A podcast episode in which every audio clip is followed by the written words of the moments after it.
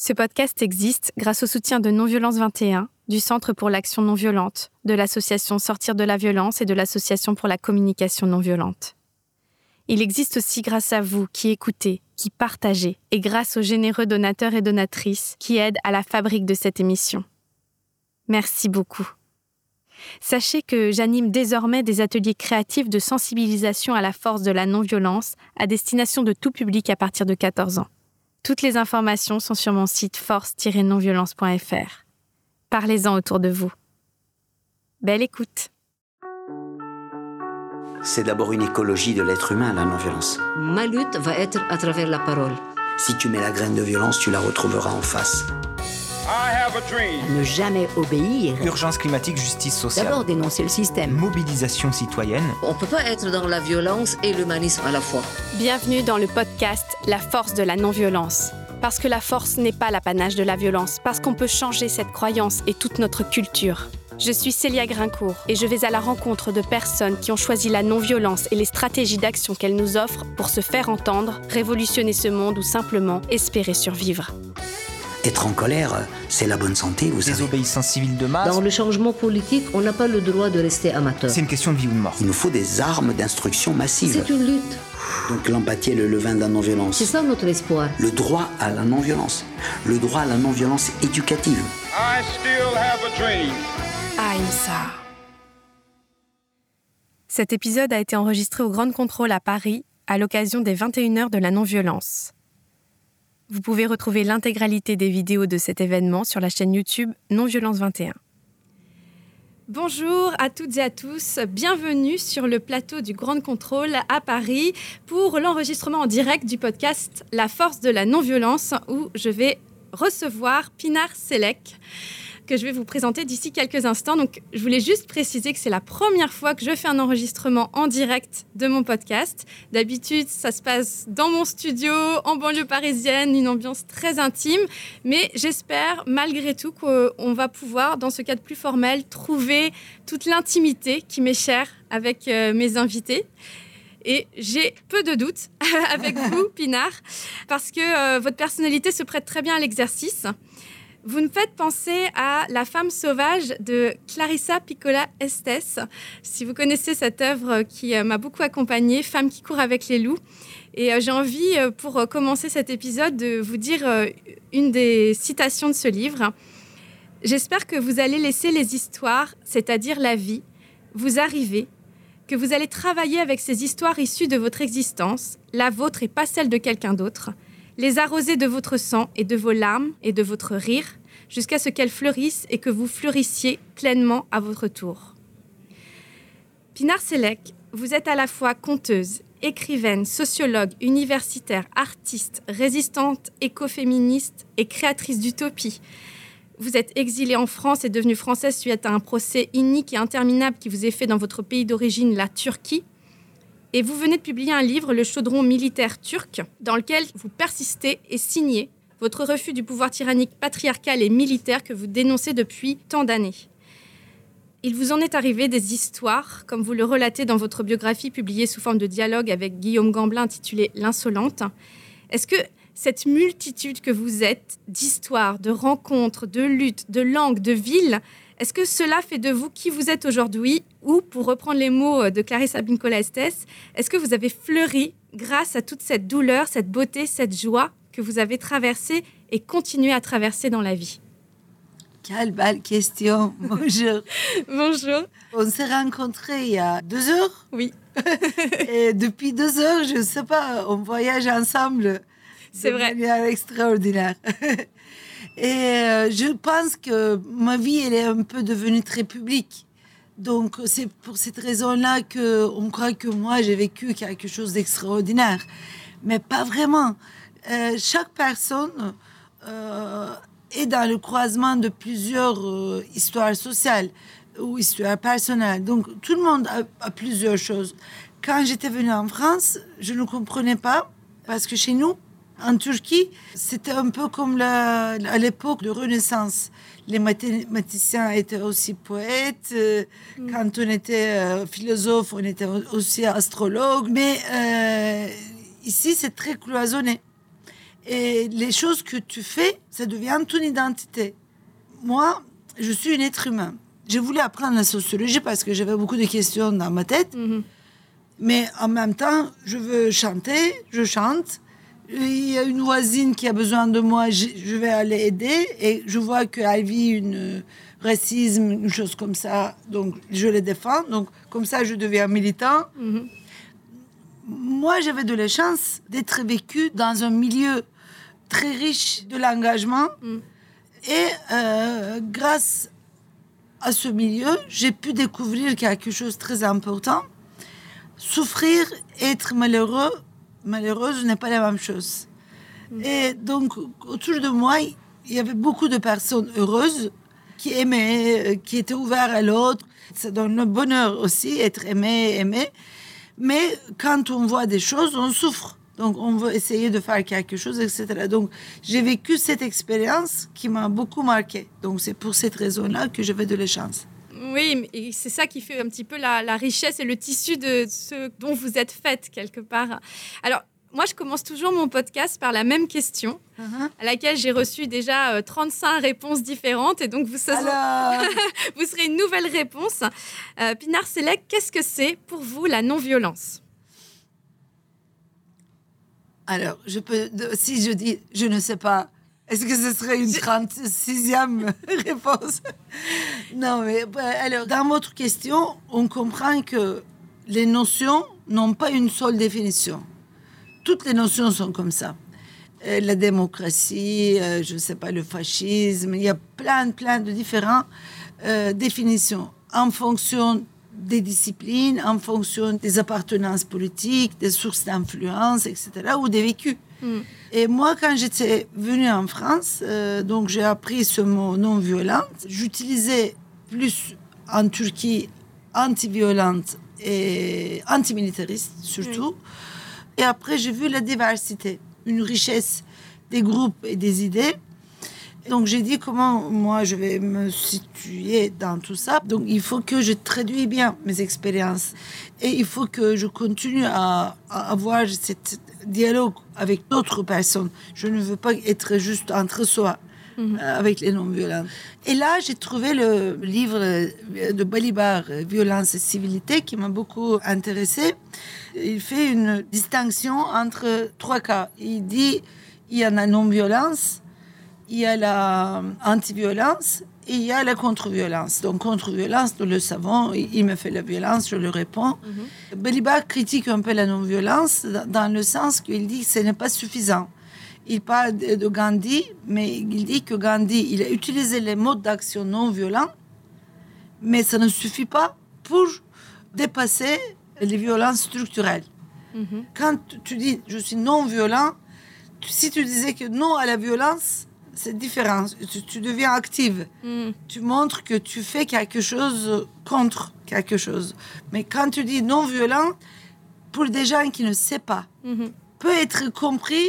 Ah, moi, je suis propre, euh, donc je suis politiquement correct, etc. On peut comprendre comme ça. Et il dit que Gandhi, par exemple, il n'a pas vraiment euh, réfléchi euh, sur d'autres mouvements sociaux qui luttent pas seulement contre le colonialisme à l'époque, mais contre d'autres violences euh, capitalistes, euh, racistes, etc., etc. Et lui, il disait comme ça. Et donc, moi, j'ai compris qu'il y a des controverses. Donc, euh, maintenant, ça dépend des milieux. Mais pour moi, la non-violence ou l'anti-violence, donc je peux utiliser les deux. Premièrement, une mode de fonctionnement, de- d'action ou de mobilisation. Et l'autre, c'est les buts. Et donc, lutter contre les violences. Ça veut dire aussi lutter euh, contre l'oubli, contre le négationnisme, contre euh, le racisme, le sexisme, le capitalisme. Donc, Toutes les formes de domination. formes de domination, mais ces formes de domination créent euh, des violences structurelles qui ont plusieurs mécanismes, plusieurs dispositifs. euh, donc, lutter contre les pouvoirs. Et C'est hallucinant quand vous commencez à réfléchir sur la prison, sur les hôpitaux psychiatriques et sur les liens des adultes avec les enfants. Il y a plein, plein, plein. Une organisation ne peut pas lutter contre tout ça. C'est pour cette raison-là, moi, je vais saluer Balux Elle, elle parlait avec le mouvement féministe. Elle disait que le féminisme peut être une baguette magique, mais si elle est nourrie avec d'autres critiques sociales, Hmm. antiracisme, anticapitalisme, etc. Il faut que tous ces différents euh, regards alternatifs se croisent parce que le féminisme ne suffit pas à transformer les sociétés. Mais sans féminisme, c'est pas possible. C'est les mouvements féministes qui ont amené la non-violence en Turquie. C'est très très intéressant parce qu'elle disait que c'est pas seulement le but qui est important, l'objectif qui est important, c'est notre façon de lutter qui va nous transformer. Et euh, elle critiquait à la fois le patriarcat, à la fois le sexisme, la culture masculine, etc. Et elle montrait comment le nationalisme, les modes d'action classiques, euh, gauche euh, ou le militarisme sont traversés par le sexisme. Donc c'était assez intéressant qu'elle voulait changer tout, tout le répertoire militant en Turquie. Donc voilà, il y a tout ça, il y a des définitions et il y a des différentes dimensions. Mais c'est ça qui, euh, qui nous ramène un petit peu à notre introduction. C'est quelque Oui. part, vous ne voulez pas vous laisser enfermer dans une case. Euh, vous n'avez pas envie, par exemple, qu'on vous réduise à un statut. Euh, Mhm. victime ou universitaire ou marginal ou voilà donc vous êtes un mélange d'émotions fortes de d'esprit d'analyse de perte d'abondance de douleur de, de- oui comme, comme nous mais peu de gens et, et vous le, le soulignez d'ailleurs je me demande même si c'est pas une forme de violence peu de gens en France assument cette authenticité là et moi, je me suis euh, demandé pour essayer de trouver une porte d'entrée pour euh, cette interview, parce que comme je disais, vous êtes vraiment multiples. Peut-être comment la question de la violence est venue dans votre vie? Quand est-ce que ça vous a interpellé? Bien évidemment, euh, il n'y a pas des moments purs comme ça, il y a des processus. Mais je crois que le coup d'État militaire qui a détruit toute notre vie a joué un rôle très important. Je peux dire même c'était une charnière. J'avais 9 ans, Oui. 1980. C'était le troisième coup d'État. Parce que chaque 10 ans, il y avait un coup d'État. Chaque fois que la, les mobilisations prennent une ampleur, les militaires faisaient une putsch. Et cette, euh, ce coup d'État, il était très, très bien organisé au niveau international. Il y avait un million de prisonniers dans quelques mois. Et surtout, avant ce coup d'État, euh, j'ai grandi dans une ambiance où il y avait de la musique, il y avait les, les récits, il y avait plein de personnes qui venaient, qui discutaient, qui parlaient. Et avec ma sœur, on était comme dans un conte. Et tout d'un coup, les militaires entrent à la maison, ils amènent mon père. Et à partir de là, il va être en prison et une autre vie va commencer. Moi, j'ai vu ça.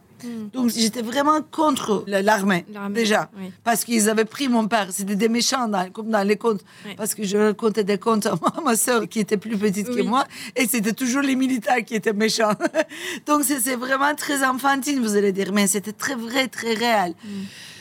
Et à partir de là, j'ai vu autour de moi comment les gens se transformaient, comment ils entraient dans le rang. Tous les discours changeaient parce qu'avant, il y avait beaucoup de- d'enthousiasme, de mobilisation. Tout d'un coup, il y avait eu silence. Même mes professeurs, euh, j'étais petite, mais mes camarades, tout le monde applaudissait le dictateur. Et, ma mère nous a amenés à un spectacle qui s'appelait Rhinocéros de Ionesco. Et jusqu'à la fin, j'étais vraiment sidérée. Tout le monde devient rhinocéros. Et- À la fin, il y a Béranger, je n'oublie pas son nom. Il crie, je, vais rester. Je ne suis pas, être rhino- humain, ouais, ouais. je ne suis pas rhinocéros, etc. Donc là, j'ai dit, euh, je n'obéirai pas. Je ne veux pas obéir. Pour moi, rhinocérisation, c'est un processus de militarisation, d'obéissance et de soumission. Et j'ai dit que l'armée et toutes les structures parallèles, euh, il faut que je trouve les liens entre tout ça. J'avais beaucoup de questions, j'étais petite quand même. Mais il faut que je trouve une manière de ne pas se soumettre, mais aussi de créer la liberté. Voilà, ça commencé comme ça. Après, quand j'ai commencé à avoir 13 ans, 12 ans, il y a eu des nouvelles mobilisations qui sont commencées. Et la gauche, qui était emprisonnée à l'époque, il y avait une partie qui ont sorti et qui ont commencé à faire des actions violentes. Après, ils étaient arrêtés et ça créait aussi le prétexte de l'État de continuer sa La répression, répression. etc. Et aussi, autour de nous, parce que j'étais beaucoup avec les familles des prisonniers, les personnes qui sont sorties de la prison. On parlait beaucoup de l'histoire de ces organisations, etc., qui ont fait des luttes super intéressantes. Mais euh, il y avait beaucoup, beaucoup de problèmes dans ces organisations. Ils n'utilisaient pas la violence, mais ils n'étaient pas non-violents, ils n'étaient pas...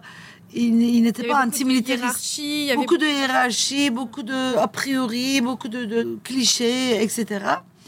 Donc, c'était des mouvements qui n'étaient pas nourris mm. des différents euh, critiques sociales et c'était des mouvements qui ne questionnaient pas leur mode euh, d'action euh, et surtout qui ne questionnaient pas le militarisme parce qu'en Turquie, le militarisme est une évidence, même pour la gauche. Parce qu'on voyait depuis, depuis, depuis mon enfance, tout, malgré les coups d'État, on pensait que c'est l'armée qui a sauvé la, la nation turque. Et c'est l'armée qui a sauvé, qui a modernisé, qui a amené la démocratie. Donc, ils ont une, place euh, capitale. Comme en France, la République, et voilà. C'est intouchable. Il y a des choses intouchables. Donc, l'armée en Turquie, c'est intouchable. Donc, dans ce processus, toutes les organisations hiérarchiques et fermées créaient des malheurs énormes chez les militants. Hmm. Et, et, surtout, la nouvelle génération cherchait quelque chose qui va faire en sorte qu'on ne vit pas le malheur hmm. dans les luttes. Et donc, à cette période-là, le mouvement féministe est sorti. C'était dans les années 83-84. Elles ont commencé à, critiquer à la fois l'État turc, comment il a récupéré la cause de femmes, etc., et comment elle a, euh, elle a militarisé les femmes en disant que c'est moi qui a, qui a sauvé les femmes, euh, etc. Donc, le modèle des femmes turques en Turquie, c'était femmes militaires, euh, jupe courte, cheveux courts, mais sans décolleté, une femme très nationaliste. Et donc, euh, il y avait des figures qu'on nous a imposées. Et les femmes avaient le droit à voter, à être éligibles dans les années 24, 30. Et le mouvement féministe, quand elle est sortie, c'était difficile parce que la, génération de ma grand-mère, de ma mère disait que on n'a pas besoin de féminisme. Déjà, tout ce qui est féministe, vous mm. voyez. Et donc, elles ont fait une critique anti-militariste, anti-nationaliste et aussi euh, anti-autoritaire pour mettre en avant un féminisme intersectionnel dès le début, sans dire intersectionnel. Mais, mm. et elles avaient dit, euh, c'était très important à tous les mouvements de gauche, D'accord, vous voulez faire les révolutions, c'est très bien, mais il faut que vous devez vous révolutionner d'aujourd'hui. Il faut que vous changez votre vie. Le privé est politique, votre maison est politique, votre façon de parler est politique, votre façon de faire des réunions sont politiques. C'était de 83. Donc j'avais de la chance de grandir dans un contexte qui montre de façon caricaturale les liens entre le militarisme, sexisme, nationalisme, capitalisme, tout le monde parlait de ça autour de moi. Alors ça, ça nous amène tout droit à votre dernier livre, quand même, euh, Le chaudron militaire turc, parce que vous avez fait ce livre à partir d'une étude que vous avez faite quand vous étiez beaucoup plus jeune en Turquie, qui s'appelait Devenir un homme en rampant, où vous étudiez le mécanisme, le processus euh, pour devenir un homme, entre guillemets, c'est-à-dire le processus de militarisation qui est en fait un processus de soumission. Pourquoi vous avez repris euh, cette étude? Donc, à mon avis, c'était très important de regarder, de creuser les mécanismes qui jouent un rôle euh, essentiel dans la militarisation de la société. Donc, le, service militaire en Turquie sert beaucoup à ça. Moi, j'avais commencé ce livre parce que... Euh, une des grandes euh, personnalités, une personne de paix, de non-violence, euh, un journaliste très très connu en Turquie, c'était il est arménien, Hrant Dink. Il était tué par des fascistes, trois balles dans la tête, parce qu'il commença avec sa méthode incroyable, avec sa méthode qui marchait très bien il n'utilisait pas le mot génocide. Il trouvait tous les moyens de convaincre. Euh, hmm. Et il entré dans d'autres luttes aussi. Il était beaucoup avec les Kurdes, avec les écologistes, avec les féministes. Donc, et il les critiquait beaucoup. Il disait que vous, vous ne voyez pas le génocide, vous êtes très turc. Pour moi, c'était vraiment une des figures euh, exemplaires de, de l'anti-violence. Et lui, il était tué. Et l'assassin, on vient de le libérer il y a quelques semaines.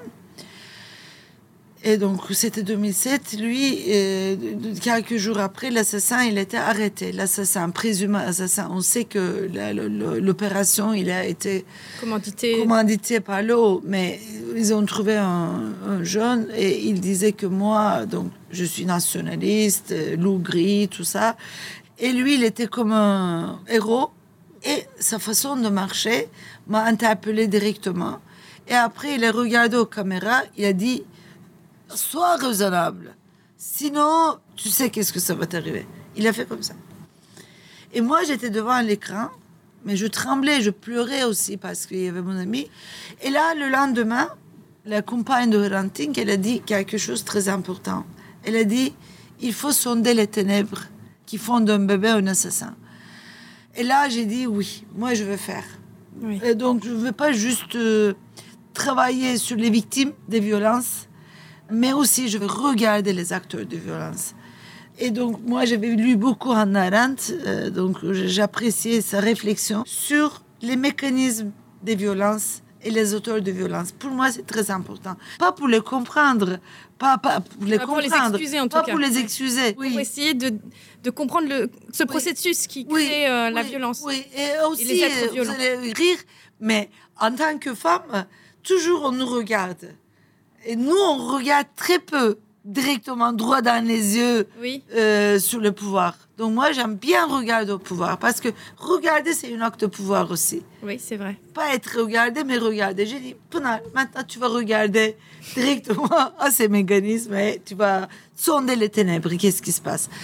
Donc j'ai fait cette euh, enquête, mais c'était euh, une. euh, donc j'ai pas dormi. J'ai travaillé trop, trop, trop. Et j'ai montré comment ces hommes deviennent des auteurs de violence, mais tout en rationalisant que c'est normal, etc. Mais avec toujours un peu d'espoir d'avoir le pouvoir. On leur promet le pouvoir et ils disent d'accord, je vais jouer le jeu.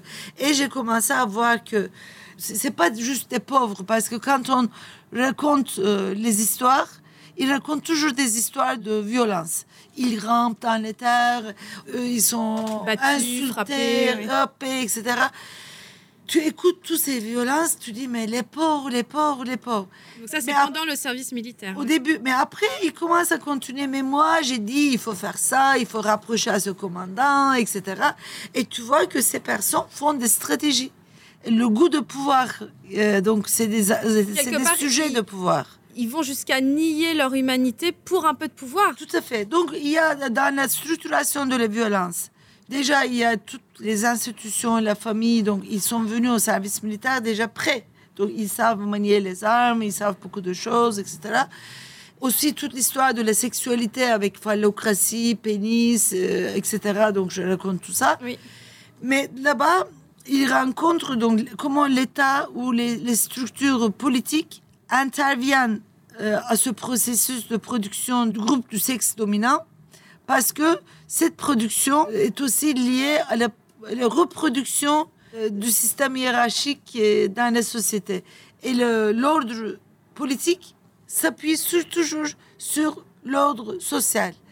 Euh, L'ordre politique, il a besoin de l'ordre social, il a besoin de la famille, il a besoin du patriarcat, il a besoin que les gays ne se marient pas parce que ça fait confondre les choses. Il faut qu'il y ait un ordre classique parce qu'il faut tout contrôler. Il faut discipliner les corps, il faut discipliner la, la sexualité, etc. Donc il y a toutes ces institutions, mais moi je ne suis pas durkheimienne. Euh, J'aime beaucoup Durkheim, euh, donc j'utilise, mais à mon avis, ce ne sont pas que les structures qui déterminent nos actions. Oui. Moi, quand je sonde, euh, sonde les ténèbres pour réfléchir euh, ce qui rend euh, les êtres humains euh, des assassins, et je vois que ce ne sont pas juste les structures qui nous apprennent, qui nous encadrent. Moi, je suis sortie de ce monde et je suis devenue antimilitariste, donc c'est possible. Il y a beaucoup d'hommes en Turquie qui sont insoumis, qui sont Oui. objecteurs de conscience. Donc et là, j'ai dit qu'il y a aussi la dimension du pouvoir masculin. Les hommes portent ce désir de pouvoir. Et donc, euh, je crois que lutter contre la violence, c'est multidimensionnel et multistructurel. Donc, euh, si je lutte juste contre l'armée, ça ne suffit pas parce qu'il y a beaucoup d'autres institutions parallèles. Et maintenant, je montre Oui. aussi dans ce livre, je discute avec mon ancien livre, Devenir homme en rampant. Je réfléchis qu'est-ce qui a changé aujourd'hui, surtout à l'ère de mondialisation néolibérale du, euh, du- Oui. du capitalisme, de le- Où le l'économie. militarisme semble avoir perdu de sa grandeur. Vous montrez même qu'en Turquie, le service militaire, c'est moins long, etc. En France, il Il y en a pas, plus, voilà, etc. voilà. Oui. Et donc, euh, moi, je raconte aussi comment la paramilitarisation, Mm. comme euh, la dérégulation des économies, comme la dérégulation du champ politique, Oui. l'État ne détient plus le, légitime- Le le monopole. monopole de la violence légitime. Déjà, il y a la privatisation. La privatisation de la violence, euh, aux États-Unis, même les, les prisons sont privées. Oui. Il y a tous les services de sécurité, etc., donc qui prend la place de la police. Et Et quelque part, est-ce que du coup, les multinationales qui président à nos vies presque sont une forme diluée ou différente de militarisation? Tout à fait. Je donne l'exemple d'Amazon Mm. et, et comment les, les salariés travaillent dedans. Et comment ça, ça devient normal?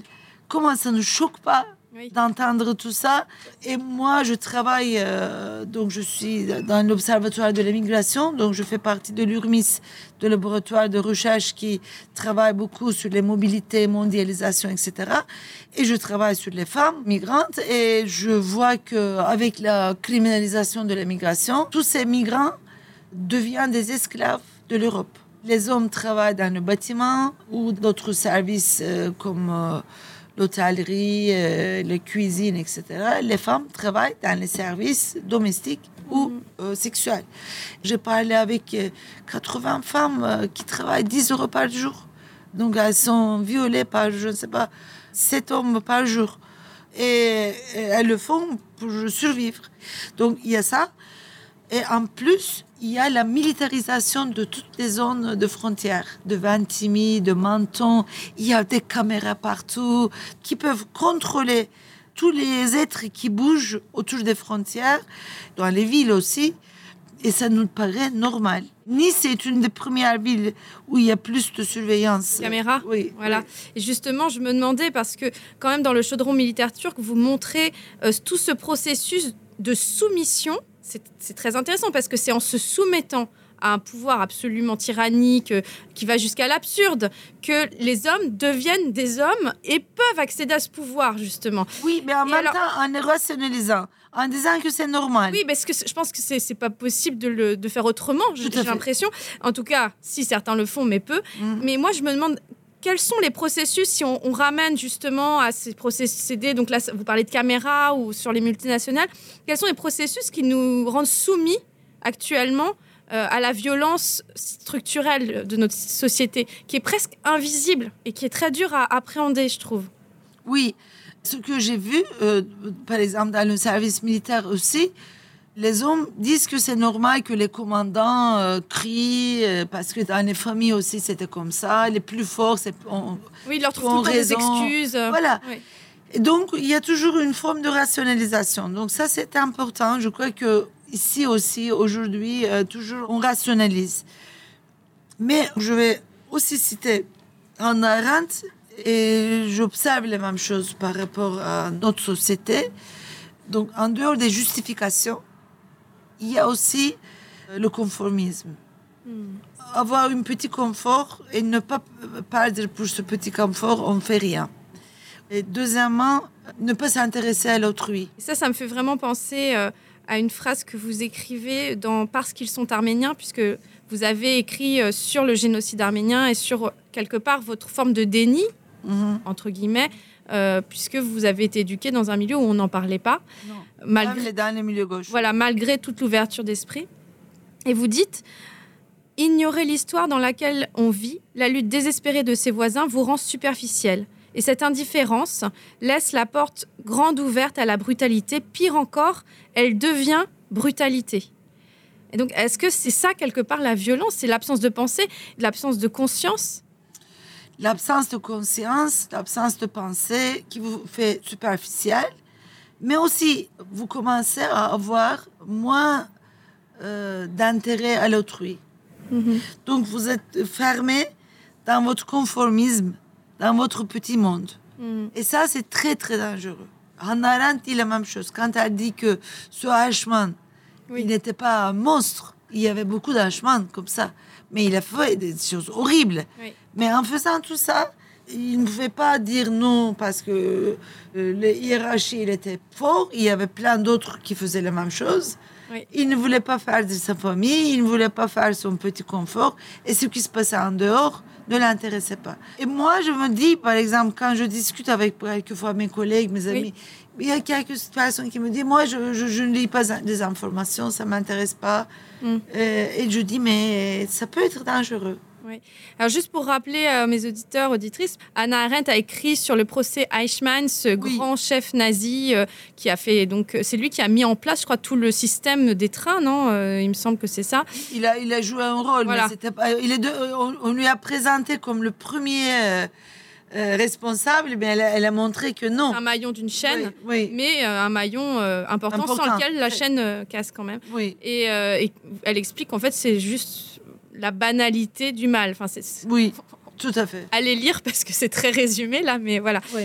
Et alors, vous, justement, est-ce qu'on peut dire que votre vie vous a quelque part poussé à, à ne jamais avoir de confort Donc, c'est peut-être pour ça aussi que vous gardez cette empathie, cette ouverture, on va dire, à l'autre. Parce que, bon, déjà, vous avez été euh, par hasard en lien avec des enfants des rues. Moi, je trouve ça incroyable, cette histoire où vous êtes au lycée français, je crois, c'est ça, à Istanbul. Et puis, vous rencontrez des enfants des rues, vous vous mettez à leur conter des histoires. Et c'est un peu aussi le départ de vos recherches sociologiques. Et puis, par ailleurs, vous avez ensuite euh, fait des études sur le mouvement kurde qui vous ont valu un- une arrestation, la torture, parce qu'on a essayé de vous faire euh, dire vos sources, et ensuite une prison euh, de deux ans et demi avec l'accusation d'un faux euh, attentat qui était en fait une explosion maquillée en attentat. Et finalement, vous avez été acquitté, mais il y a eu des appels. euh, vous avez eu cinq procès, je crois. Enfin, c'est le cinquième déjà, quatre acquittements, et vous avez été forcé de vous exiler. Est-ce que c'est ça qui fait que vous souhaitez toujours sortir du confort? Parce que vous avez été mis dans une situation tellement inconfortable. Oui, c'est-à-dire, euh, ce confort euh, me paraît comme une prison, si vous voulez. Ce confort n'est pas confortable pour moi. Et parce que euh, quand tu ouvres tes portes, tu reçois beaucoup. Et moi, mes portes étaient cassées déjà. Donc je n'avais pas de porte. Et c'est pour cette raison-là, quand j'étais sortie dans les rues, je n'ai pas parlé avec ces gens parce que c'était des enfants de rue. Donc je ne vois pas comme une identité tout ça. C'était des personnes qui vivaient dans les rues. Mais on est devenus euh, amis. Donc quand tu écoutes vraiment, quand tu es disponible, quand tu regardes et quand tu es présent pour l'autre, tu commences à te transformer aussi. Et voilà, donc euh, le fait que j'ai voulu étudier la sociologie, c'est après toutes ces rencontres-là que j'ai voulu vraiment poser la question. Alors, est-ce que vous pas- pouvez peut-être dire où vous en êtes de ce processus judiciaire, puisque c'est euh, ce pourquoi vous êtes française aujourd'hui, vous vous êtes exilée, et c'est toujours pas terminé? Non. Donc, j'ai eu qu- quatre acquittements. Et après, toujours, la cassation casse le procès. Mais en Turquie, la cassation, c'est pas comme la France. En général, c'est plus des interventions politiques. Donc, moi, j'ai dû fuir euh, en France. Euh, donc, depuis 2012, je suis en France. Dernier acquittement, c'était 2014. Et depuis, on attendait. Donc, euh, il y a un an, on a appris que la Cour suprême a cassé les acquittements. Et ils- veulent me mettre en prison. Donc, la Turquie a fait la demande d'extradition à la France, ont mis euh, une mandat d'arrestation internationale. Donc, je ne peux pas quitter en tant que la, la euh, co-coordinatrice de l'Observatoire de migration, je ne peux pas aller à côté d'Italie. Je ne peux pas aller à Ventimille, qu'on travaille là-bas. Que vous risquez d'être C'est estradé. vraiment euh, euh, maintenant cet État a réussi à réduire mon espace de recherche en Europe. Donc euh, c'est pas pas facile. Et en plus, euh, toutes mes critiques par rapport à ces mécanismes me valent des menaces euh, énormes tout le temps. Donc il, veut vraiment réduire ma, ma liberté. Et moi, je, je fais tout pour les repousser. Et maintenant, il y aura une autre audience à Istanbul, 28 juin. Mhm.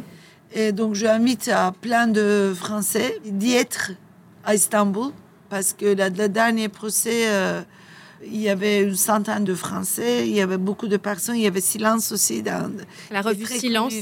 qui est très connue dans le milieu non violent. Il y avait beaucoup de féministes, antimilitaristes, il y avait beaucoup, beaucoup de... Tous mes engagements multiples, il y avait LDH, il y avait des universitaires, il y avait des écrivains, il y avait mes maisons d'édition, donc il y avait tout le monde. Donc 29 juin, je veux bien qu'il y a euh, 300 personnes qui vont à Istanbul. Parce que la lutte contre les systèmes violents, c'est très difficile. Et quand vous n'utilisez pas les mêmes manières, parce qu'on n'a pas eu le temps de parler toutes les méthodes qu'on a développées Oui. dans ce contexte. Et je pense que vraiment, euh, nous en Turquie, les nouveaux cycles de contestation qui est anti-autoritaire et anti-violent, nous avons toujours dit nous devons être plus actifs que euh, les soldats, les militaires. Nous devons trouver des façons très très créatives Alors justement, parlez-en peut-être de, Oui, ces- de ces oui. stratégies. Donc, nous avons fait beaucoup, beaucoup de choses. Euh, par exemple, euh, on développait des tactiques d'adaptation. On avait une radicalité pragmatique. On utilisait tous les moyens parce que quand il y a une... euh, imaginez Iran, on, on parle beaucoup. Donc, il y a une violence terrible. Et sans merci, sans discuter, il n'y a rien qui peut passer. Donc, en Turquie, c'était un peu plus facile, mais un petit peu plus, pas beaucoup. Donc là, vous apprenez à s'adapter au contexte et faire de contourner les choses. Mais quand c'est vos frères, vos sœurs qui sont en train de mourir, quand euh, les bombes tombent à côté de vous, quand vous sentez l'odeur du feu, il faut que je fasse avec mes méthodes des choses très utiles, efficaces. Donc, nous allions, par exemple, beaucoup sur le terrain de conflit. Mais on a mené des personnes comme euh, Sophie Marceau, Catherine Deneuve. Donc En on- Turquie, ouais. En Turquie, oui, oui, pas, pas les vrais, pas français. mais Les Turcs. les Turcs, les Turcs, les Kurdes. Mais on, on- on trouvait des, des scènes incroyables que l'État ne pouvait pas réfléchir même. On, on demandait quelquefois, dans les réunions politiques, il y avait des réalisateurs, euh, mais on disait que soyez avec nous. On veut vraiment quelque chose d'artistique, Hmm. mais une action très, très, qui peut nous coûter très cher qui doit être difficile à réprimer, mais qui doit créer une sympathie même s'il est réprimé, qui, qui n'a pas été utilisé par l'État. Est-ce que vous avez un exemple qui vous viendrait là? Euh, oui, be- beaucoup d'exemples. Moi, j'étais sortie de la prison et devant la prison, j'étais, j'avais fait une grève de faim de 28 jours et j'étais toute maigre. Et devant, il y avait des enfants de rue, plein, plein de monde qui étaient venus. Et là, je disais que si mon petit travail de recherche, c'était pour la paix que je voulais faire, était puni ainsi, vous allez voir, je veux faire des choses plus grandes. J'ai dit comme ça devant les prisons.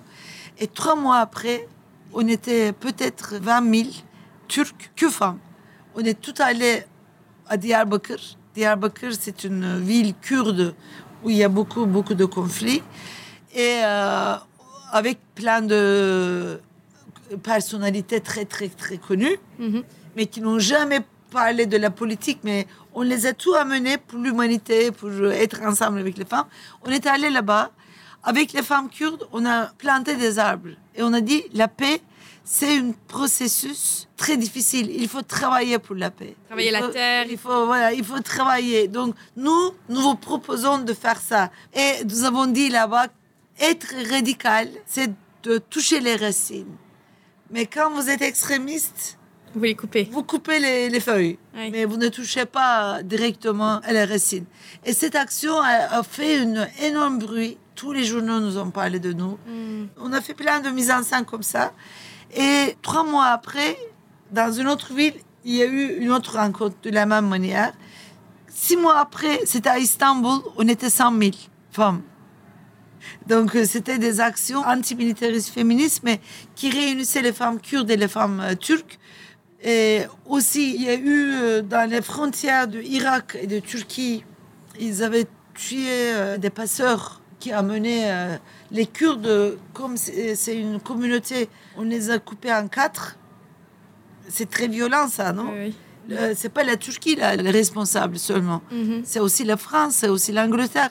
Ils ont décidé que les Kurdes doivent être divisés en quatre. Oui, oui. Donc une partie restait en Turquie, l'autre partie euh, Irak, Syrie, et Iran. Et Gina Amini, qui était tuée par l'État iranien, c'était une Kurde. Marsa, c'est pas son euh, vrai nom. Sa famille ne dit jamais Marsa. Mon amoureux, il s'appelle Django. Mais les Turcs n'ont pas écrit Django, ils ont écrit Genghis. Donc, vous voyez la, la violence euh, qui continue comme ça. Oui, oui. Et euh, les Kurdes, ils utilisaient toujours. euh, le cousin était resté en Iran, le neveu, il est resté en Irak, vous voyez. Donc, les, les passeurs, ils faisaient des petits commerces entre les familles. Oui. Et donc, ils ont tué beaucoup de passeurs, ils ont mis des bombes, etc.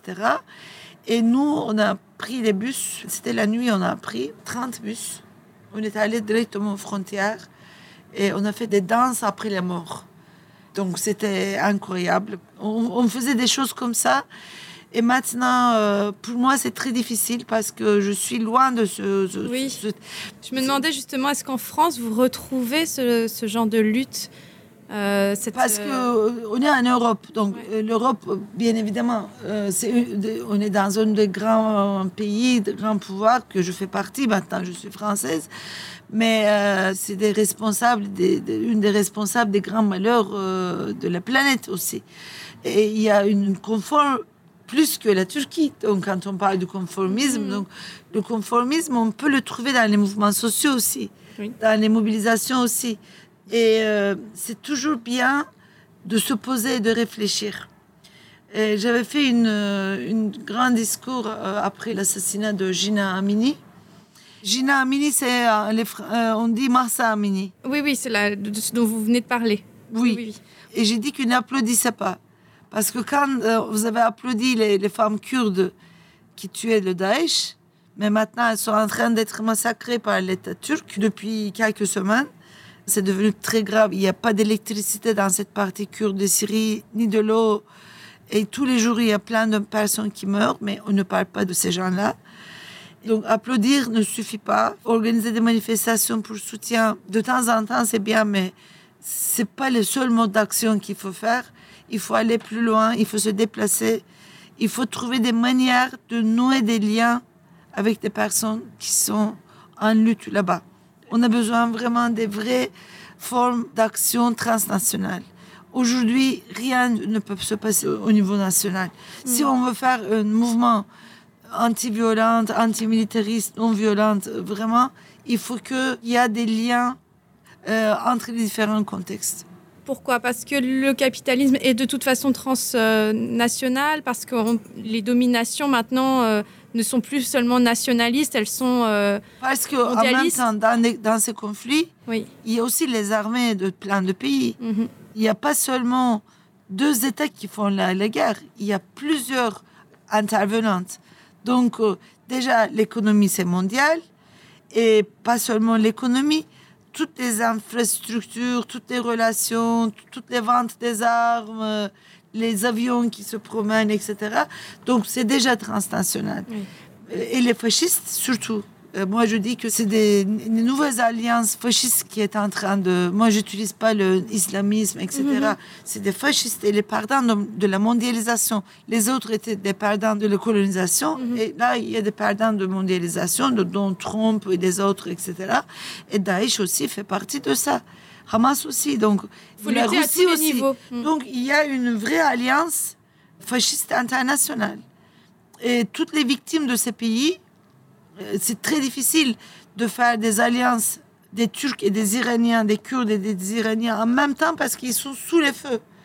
Mais en Europe, dans la diaspora, il y a un espace de rencontre pour trouver des paroles politiques et critiques. Et nous sommes en train d'organiser ça. Maintenant, il y a beaucoup d'exilés de plein de pays, mais pas seulement des exilés aussi, des françaises euh, féministes, antimilitaristes, etc., antifascistes. Et nous, nous réfléchissons ensemble comment on peut utiliser le diaspora comme un lieu de rencontre pour avoir une parole politique, pour pouvoir organiser des actions et une solidarité transnationale entre tous ces pays. Alors, est-ce que c'est parce que vous êtes une exilée que vous travaillez comme ça sur les, la migration ou est-ce que euh, parce que vous avez déjà adoré la figure de Camille Claudel quand vous étiez C'était ma copine. Vous- quand vous étiez plus jeune et je me suis dit en, en y réfléchissant parce que bon Camille Claudel elle a pu vous amener quelque part au féminisme Aussi, oui. oui elle- vous dites je crois elle m'a montré tout ce qu'il faut pas faire quand oui. quelque part Mais j'étais, je suis restée très fidèle à elle. Voilà et je me demandais justement parce qu'elle a aussi vécu une forme d'exil en Oui. étant enfermée. Là aussi vous faites l'inverse d'elle quelque part tout en étant fidèle à cette figure. Euh, dans votre exil comment vous vous retrouvez vous-même alors qu'elle elle s'est perdue elle a perdu son travail elle a perdu euh, euh, ce qui la faisait vibrer? Comment vous vous retrouvez ici dans votre exil? Est-ce que c'est à travers des rencontres à travers des villes à travers ces luttes que vous créez avec d'autres personnes de la diaspora comme vous dites ou migrants? Vous avez trouvé un fort lien. Et merci pour cela. Ça me touche euh, que vous avez vu ça. Et euh, j'avais promis quand j'avais découvert euh, Camille, j'étais, je ne sais pas, 14 ans, j'étais très jeune. Et c'était l'injustice qui m'avait vraiment frappée. L'injustice qu'elle a vécue. Et sa résistance aussi quand même. Et après, quand j'ai vu qu'on l'enferme dans le musée de Rodin, tout ça, C'est-à-dire que Camille Claudel, donc, qui a créé des œuvres magnifiques, qui était la maîtresse de Rodin, qui finalement l'a fait enfermer, hein, maintenant ces œuvres sont exposées dans le musée Rodin. Oui, et dans ses lettres, elle dit très bien que c'est mon frère et c'est Rodin qui sont responsables de mon enfermement. Et donc moi, j'ai discuté avec Camille et j'ai dit que tu es dans moi, tu reviens à, travers moi, donc je l'aime vraiment avaler. Venez chez moi à Nice, vous allez voir partout il y a Camille, et tout le temps. Quand j'ai quitté la Turquie, on m'a dit que tu dois avoir un petit sac. Donc moi, je venais de perdre ma mère, j'ai mis la photo de ma mère et de Camille. Mais euh, j'ai discuté avec Camille. J'ai dit que je veux faire la revanche. Parce que on a perdu. J'ai pas dit tu as perdu. Comme on a devenu une, on a perdu.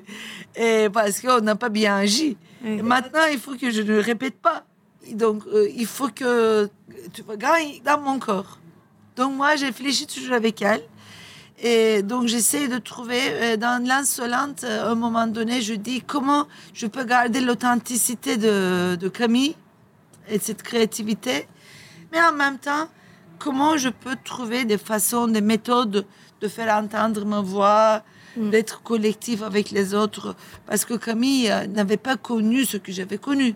Ses parents, ils étaient dans une rien à voir avec les miens. Donc moi, j'ai eu la chance d'avoir le goût de- des espaces collectifs. Donc je sais que le collectif, ça peut donner beaucoup de ressources.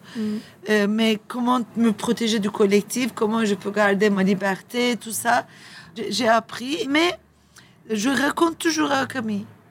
J'essaie de, de, de, de dire que voilà, on y arrive. Mais ça me motive aussi. Et Camille me donne la force. Mais euh, comment vous arrivez justement, vous, à, à vous retrouver ici en France? Est-ce qu'il y a une ville? Est-ce qu'il y a des luttes? Est-ce qu'il y a un lieu, euh, des alternatives qui vous parlent, qui vous aident à, à vous sentir chez vous, bien que vous ne soyez plus euh, dans votre, votre pays d'origine C'est quand même... Oui, mais depuis 2012, ces 10 ans sont passés. C'est que c'est pas. Ça commence à faire, ouais. Oui, oui. Je crois que depuis cinq années, je ne sens pas le sentiment de l'exil. Je ne suis plus exilée. D'abord, euh, j'ai eu, par exemple, Silence, je veux bien citer Silence, Mhm. parce que Silence, c'était un des lieux qui m'a donné des repères très importants. Parce que l'exil, c'est la perte des repères. Et là, quand j'ai dit que je veux avoir les repères, donc les groupes féministes et les groupes anarchistes, j'ai essayé de trouver les non-violents, mais j'ai pas trouvé la multiplicité de nos engagements. Donc, et quand je suis, euh, j'ai connu Silence, donc c'était au tout début de mon exil, et je me suis tout de suite sentie chez moi parce qu'il y avait le féminisme, antimilitarisme, écologie, non-violence, il y avait beaucoup de réflexions, et c'est devenu vraiment euh, ma famille. Après, il y avait Longomai. Alors, Longomai, expliquez un petit peu ce que c'est. Longomai, c'est une autre grande rencontre pour moi. Longomai est lié aussi au silence. C'est le même réseau un peu. Hmm. Dans mon dernier roman, Azucena et les fourmis zanzines, je raconte tous ces fourmis que j'ai rencontrées en France. Et Zinzine, ça fait référence à Radio Zinzine Aussi, de mais pas, pas vraiment. Ah, pas Parce vraiment quand j'ai, euh, Oui, maintenant oui. Mais quand j'ai écrit le livre, Donc j'ai écrit en turc. La traduction, c'était des fourmis fêtardes. D'accord. Mais après, quand on le traduit, la maison d'édition m'a dit que fêtarde en France, c'est pas la même chose. Donc moi, j'ai dit, il y aura deux zanzines, donc on dit zanzan. Mais, Voilà. mais euh, Longomai, c'est une expérience vraiment, vraiment qui m'a beaucoup apporté parce que j'ai tissé des amitiés très fortes. Alors, est-ce que vous pouvez expliquer juste ce que c'est pour les gens qui connaissent pas Oui, Longomai, c'est une communauté euh, alternative, transnationale, née euh, après 68. Et c'était des jeunes en Allemagne, en Autriche, en Suisse, en France. Et l'État, surtout en Allemagne et en Suisse, euh, était devenu de plus en plus euh, violente. Et il y avait une partie de la jeunesse se radicalisée. Donc à cette période, il y a eu une grande réunion et euh, les jeunes, ils ont discuté, nous voulons rester radicaux, mais nous ne voulons pas, entre guillemets, radicaliser dans le sens euh, mode d'action. Donc il faut qu'on trouve une tactique pour continuer à creuser, Pour aller à la racine. pour aller à la racine. Donc ils ont décidé de créer euh, une communauté alternative pour vraiment dépasser la structure familiale monoparentale, pour que les enfants vivent avec beaucoup de monde, qu'il n'y a pas l'héritage. Donc la famille, c'est l'héritage. Et si vous rompez avec l'héritage, c'est énorme. Donc comment on veut créer une propriété collective? Mais sans vraiment euh, tuer l'individu dedans, sans tuer l'intimité. Donc, ils ont passé beaucoup d'étapes. C'est des essais, mais ils sont restés toujours des groupes politiques. Ils, ils sont très engagés. euh. il y avait un gars de Forcalquier qui était dans cette réunion. Et, et il disait que moi, je peux trouver des terres et on peut commencer là-bas. Donc, comment créer l'autonomie aussi au niveau économique? Et Ils ont commencé comme ça et, euh, Et ça. Longomai, ça veut dire en provençal que ça dure longue, Oui, longue vie. Et ils ont vécu longtemps. Maintenant, ils ont plus que 10 coopératifs, plus que 1000 personnes, trois générations. Et tout le monde ne vit pas là-bas. Et ils créent d'autres petits groupes. Ils fonctionnent plutôt comme réseau. Et donc, il y a plein de personnes qui travaillent ailleurs, mais qui travaillent avec Longomai. Donc, c'est devenu un espace euh, assez important. Il y a des fermes en Suisse, il y a des fermes en Allemagne, en Autriche, euh, dans plusieurs différents pays. Même en Amérique du Sud, euh, voilà, c'est devenu un grand réseau. Et un réseau qui se questionne, qui réfléchisse, parce que la nouvelle génération est très féministe, est très critique, etc. Donc, il y a beaucoup de conflits, euh, beaucoup de disputes, etc. Mais qui, moi, j'adore les disputes. Ça peut, parce que si un espace qui permet aux disputes, c'est ça qui est bien. C'est ça qui permet d'avancer, de, vivre. Mhm. Donc, Longomai, euh, Silence euh, et les autres groupes féministes m'ont apporté beaucoup de choses. Et maintenant, je suis une femme euh, très engagée euh, et je, je voyage tout le temps. Je vais beaucoup à Lyon, je vais beaucoup à Strasbourg, je vais, viens beaucoup à Paris. Donc, j'habite à Nice et beaucoup à Marseille. Je vais pour une réunion, pour une conférence, pour quelque chose. Et je me sens comme une nomade Une qui nomade. voyage pour travailler, voilà, qui fait des choses. Parce que les nomades euh, ne, ne sont pas des touristes. Ils font ça pour, euh, pour des raisons euh, matérielles. Et maintenant, je commence à sentir euh, ma maison dans un très large espace. Les nomades sont plus dangereux que les exilés Oui. parce qu'ils ont des repères et ils ont le gouvernail. Vous savez, moi, je suis une fille de mer. Donc, De la mer, ouais. Mes amis me disent la sirène. Vous savez, les algues, Oui. ils ont des racines aussi, mais c'est très nageant. Oui. Voilà. Bah, écoutez, je crois qu'on va s'arrêter là. C'est magnifique comme dernière image. J'espère que dans notre monde, euh, on va réussir. À, tout sera utile parce que, euh, comme j'ai dit tout à l'heure, c'est pas le moment des belles paroles. On a Non. besoin de choses utiles. Et euh, je vous vois, j'ai vu plein de ma personne. On doit être sérieuse maintenant. Ça ne veut pas dire qu'on ne va pas rire. On va pas vous faire perdre votre sourire, ça vous le dit très souvent aussi. Parce que je peux répéter, je dis beaucoup ça. Les pouvoirs ont besoin des corps tristes. C'est aussi la façon de soumettre euh, les corps. Donc, euh, être non violent, c'est aussi garder la joie et garder la, la force de résistance, je pense. Alors justement, pour finir, on va écouter une musique que vous avez euh, choisie. C'est le collectif Metz Voilà. Oui, c'est un groupe parisien. Un groupe plus. parisien. Et alors, Il y a beaucoup d'Arméniens dedans, Kurdes, Français, Américains. un mélange. ouais. Un mélange arabe. Et la chanson Un Salistan. Afghanistan. c'est humanité un peu. D'accord. Ben, C'est une très gr- grande critique euh, de guerre, du militarisme. Euh, Ils ont fait ça après tout ce qui se passe en Arménie. merci beaucoup, Pinar Selek. Merci.